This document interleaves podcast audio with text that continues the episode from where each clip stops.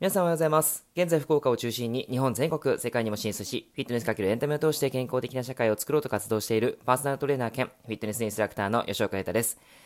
さて、今日もですね、朝一で起きました。えー、30日間早起きチャレンジでですね、4時、今日29分かな ?28 分ぐらいに、えー、起きました。えっと、まあ朝は本当に暗いんですけど、なんとかですね、こう、朝、眠いけど起きて、えー、すぐ立って、伸びをして、えカーテンを開けて、窓を開けて掃除をしました。で、今ですね、あの、いろいろと、まあ、勉強しながら、あのー、ま、今、ブログを書く前に、ちょっと、昨日のですね、書いたブログを、こうラジオトークで話してからやっていこうと思っております。はい。えー、じゃあですね、今日の内容は、えっ、ー、と、ダイエットのお話です。超重要、成功率アップ、ダイエットの公式、自分ルールという内容をお話ししていこうと思います。結構これもですね、攻めたタイトル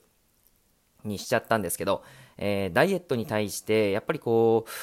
う、なんていうか、うん、後ろ向きな方って結構多いと思うんですよね。ああ、ダイエットするためには自分の気持ちをた、こ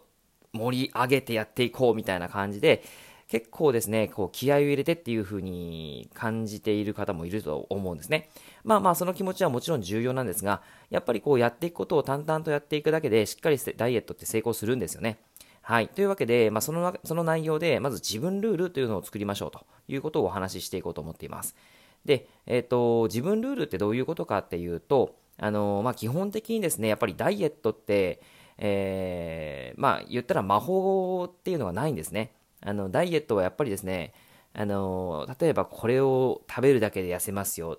このサプリメントを飲んだら、やみるみる痩せたとか、あの、スクワットだけやったら痩せますとかですね、言ってる人ってですね、結構、あの、僕はですね、嘘つきだと思ってます。えー、まあ本当になんか自分たちの商品を売るためだけの、その、もう本当、なんていうかな、こう、売り文句ですよね。はい。なので、まあ、こういう風にディスっちゃうと何か、あのー、アンチが来そうな気がしますけど、はい。まあまあ、そんな形で、やっぱりですね、ちゃんと痩せたい、あの、痩せるっていうか、ダイエットを成功させるためには、ちゃんとしたことをやっていかなきゃいけないというふうに思います。だって、ね、あのー、今、これを食べるだけで痩せます、このサプリメント飲んだら痩せますなんていうことを言って、それを飲んでいる人が本当にみるみる痩せていくんだったら、日本から肥満っていなくなるなるはずじゃないですか。で、仮にもしもこれで落ちたっていう人がいたいたとしたら、あの、別の要因がプラスされていることが可能性として高いんですよね。で、やっぱり、その、例えばですけど、その痩せたとして、えー、なんていうかな、その太る生活ですね。あの、楽な方法で痩せてしまった時に、結局戻るのは太る生活なわけで、それを繰り返していったら絶対に楽なダイエットのためにお金と時間を払ったのに、わがままボディの生活をするためのお金と時間を払う。これってお金と時間の散財なんですよね。もったいないじゃないですか。やっぱり結局頑張って痩せたのに、また楽をして太るみたいな いう形で、えー、何をこう、行ったり来たり戻ったりしてるんだみたいな形で、本当にもったいないと思うんで、楽に痩せたいっていう考えは、まあ確かに、あの、いろいろとこう、わかる、気持ちはすっごいわかります。気持ちはすっごいわかるんですけど、あの、その考えは捨ててください。えー、楽に痩せられる方法っていうのは、あのー、やっぱりいろいろとあるんです。ああるよって言ってるんですけど、それは自分に合わないというふうに考えてもらった方が本当にいいと思います。本気でダイエットをしたい、そういった方に有益な情報を話していきたいなと思ってるんですけども、えー、今回ですね、その、あのー、自分のですね、ダイエットの方法として、えー、ダイエットの公式っていうことを僕は今、あの、提唱しているんですけども、その中でですね、3つの掛け算がございます。えー、自分ルールかける明確な目標かける成功法ということで、えー、その3つを掛け算してイコールダイエットの成功というふうにつなげていきたいんですね。で、その自分ルールという内容から今日はお話ししていくんですけども、まずダイエットにおいて自分ルールを作ることってすごい大切なんですよ。メディアに書かれている情報っていうのはやっぱり一般的なものが多いので、ダイエットにおいて重要な情報なんですけども、あなたに必ずしも当てはまる情報というわけではないんです。そこでまず自分に当てはまるルールっていうのを作っていきましょう。自分ルールの作り方、えー、丸1。太った原因をランキング5を書き出してください。太った原因のランキング5ですね。例えば例としては、えー、もう本当に思い浮かぶ順番で全然いいんですけど、1位としては、例えば甘いお菓子が増えた。チョコレートであったりとか、えー、何でしょう、ビスケットであったりとか、ポッキーとかですね、いろんなことがあると思うんですけど、あの、アイスとか、そういったことですね。えー、そういったものが増えたとか、えー、いうことですね。で、2位、えいただき物を余すことなく食べている。結構僕のお客様でも多いんですけども、えっ、ー、と、お客様からもらったりとかですね、えー、取引先からもらったとか言って、あの、それをですね、もったいないから食べちゃったみたいな話を 結構聞いたりするんですけど、やっぱそういうのがですね、続いていると、そら太りますよね。はい。というものがあったりとか、えー、第3位、運動を全くやらなくなっちゃったとかですね、あの仕事が、まあちょっとこれは後で言うんですけども、仕事が忙しくなって運動を全くやらなくなっちゃったっていう方ですね、いらっしゃったりします。第4位、生活習慣が乱れた。えー、この生活習慣結構ですね、ダイエットの敵でもあるので、やっぱり重要なポイントです。第5位、一日中座ってます。結構ですね、あのー、デスクワークの方ってやっぱりずーっと座ってるじゃないですか。場合によってはこうテレワークの、テレワークというかその、電話をする人だったらですね、えー、受け取る人だったら、まあ、例えばクレーム処理とかですね、そういうことをしている人だったら、トイレにも立てないっていう人がね、結構いたりするので、やっぱりこれがですね、非常に良くなかったりするんですよね。はい、ちょっとよく思い返してみて、自分のですね、太った原因ランキング5を書き出してみましょう。はい、これが1つ目です。そして2つ目です。今度は太り始めた時期をそれに重ねてみましょう。えー、さっき出した丸1に重ねてみましょう。例としては、えー、例えばですけど、職場が変わったのが今年の1月。そこから人間関係にストレスを感じて、甘いお菓子とかを食べ始めた。気づいたら今年の3月には5キロ太ってた。っていうような形で、えー、第1位の、さっきですね、丸1の時に出した第1位の甘いお菓子が増えたっていうのは、いつの時期から増えたのか。その時に、えー、食べ始めてから体重増えてないですか？っていうことなんですね。その時期って結構重要です。はい。もう一つ例を出しましょう。えー、仕事が忙しくなったのが昨年11月。それまで多少動く部署にいたのが、新しい部署ではずっと座りっぱなしになった。徐々に体重増加していって、今年の6月には7キロ増になってしまったということですね。えー、さっき、丸1の方で出した運動を全くやらなくなったということに対して、えー、どのタイミングかというと、仕事が忙しくなってきて、部署が変わった時から、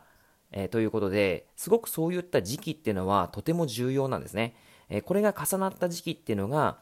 大体その原因として挙げられるわけです。その原因に対する自分ルールっていうのが見出せるのがこれが素晴らしい、えー、ポイントなんですね。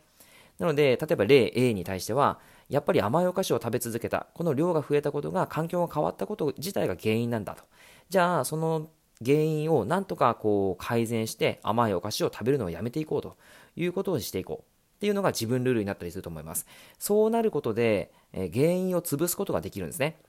つまり、例えば、ダイエットで、例えばですね、えっ、ー、と、まるザップさんに、えー、行って糖質ダイエットします。まあ、その時は炭水化物も甘いお菓子も絶対食べたらダメって言われたから食べたないけど、終わった瞬間ですね、ダイエット成功したとして終わった瞬間に、終わったっていう解放感からめっちゃ食べ出したら、また太りますよね。そらリバウンドしますよね。つまり自分が何で太っているのかっていうのをちゃんと分かんないと、えー、結局リバウンド率ってめっちゃ高まるんですよ。はい。これがとても重要なんです。はい。で、さっきの例の2つ目に関して言うと、座る時間が長くなって運動不足になっている。じゃあ、家での運動を始めましょうということで、えー、やっぱり運動不足っていうのもやっぱり肥満の原因になったりしますよね。えー、っと、まあやっぱりそうですね、あの、スポーツクラブ自体、今コロナの関係で行けない方もいらっしゃると思うんですけども、何か家で運動できたりとか、外を歩いたり走ったりすることは可能だと思います。まあそういったことをやってみようとかですね、そういうふうな形で、えーうん、やるのは重要ですね。まあ、あの、今、フィットネスピースっていう僕がオンラインサロンを開いてるんですけども、そこで毎日、もう毎日ですよ。本当に4人のメンバーがいるんですけども、えー、もういろいろとですね、えー、大変、こう動画をいつも作ってるんですけど大変なんですけどね、あの、頑張って毎日配信をしております。あの、運動の動画であったりとか、あの、例えばマインドフルネスであったりとか、えー、初心者に向けたストレッチであったりとか、あとは栄養に関することとかですね、いろんなことを挙げてますので、まあ、もし興味があったらね、あの、リンクがこの、あの